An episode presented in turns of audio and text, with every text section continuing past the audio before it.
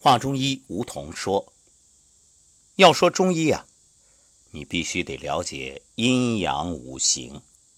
说起阴阳，很多人就觉得，哎呀，太神秘了，甚至有人啊，立刻会把它与封建迷信相等同。其实，阴阳就是中国古人的一种哲学，它是认识客观世界的理念。”最初这阴阳，你看什么意思？就是阳光的向背，向着太阳为阳，背着太阳就为阴。比如《易经》的“易”字，你说《易经》很神秘吗？“易”它就是一个日，一个月，就是阴阳啊。后来呢，又把这个阴阳引申为气候的冷暖、方位的上下左右内外，还有运动状态的躁动和宁静等等。所以你看，中医的八纲辩证讲的就是阴阳、表里、虚实、寒热，包括我们常说的升降浮沉，它也是代表一种阴阳。包括春夏秋冬，想想看，这春与秋它是对应，这夏与冬是对应，它也是一种阴阳的概念。那么，为了解释这种对自然现象的归类，中国的古圣先贤就逐渐形成了这样一套阴阳理论。根据阴阳理论，世界是物质性的整体，自然界的所有事物都是包括阴和阳这种相互对立的两个方面，而这对立呢，它又是相互统一的。阴阳对立统一运动，可以说啊，是自然界一切事物发生发展。变化以及消亡的根本原因，所以阴和阳既可以表示相对立的事物，又可以用来分析一个事物内部存在的相互对立的两个方面，也就是一体两面。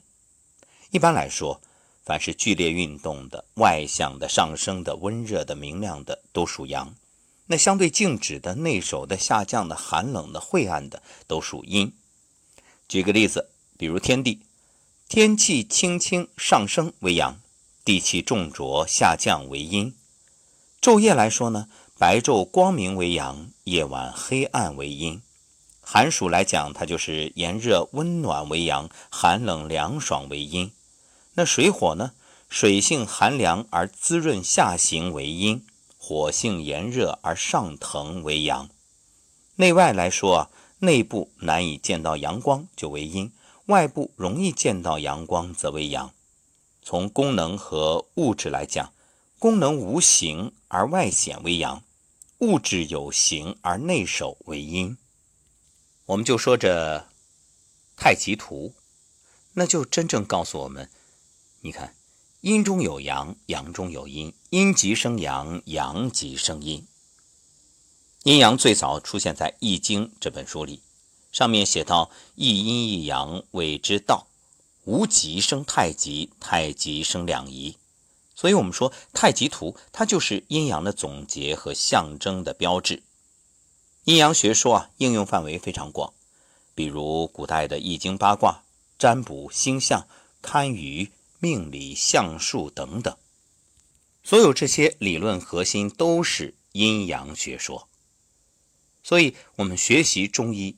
必须要了解阴阳学说，因为它会用来说明人体的组织结构、生理功能、病理变化，还可以用于指导疾病的诊断治疗。在《黄帝内经·素问·阴阳应象大论》中，就有这样一段记载：“阴阳者，天地之道也，万物之纲纪，变化之父母，生杀之本始。”说了阴阳，必须还得说五行。五行呢，木、火、土、金、水这五种物质，大家都知道。五行指的其实是五种物质的运动。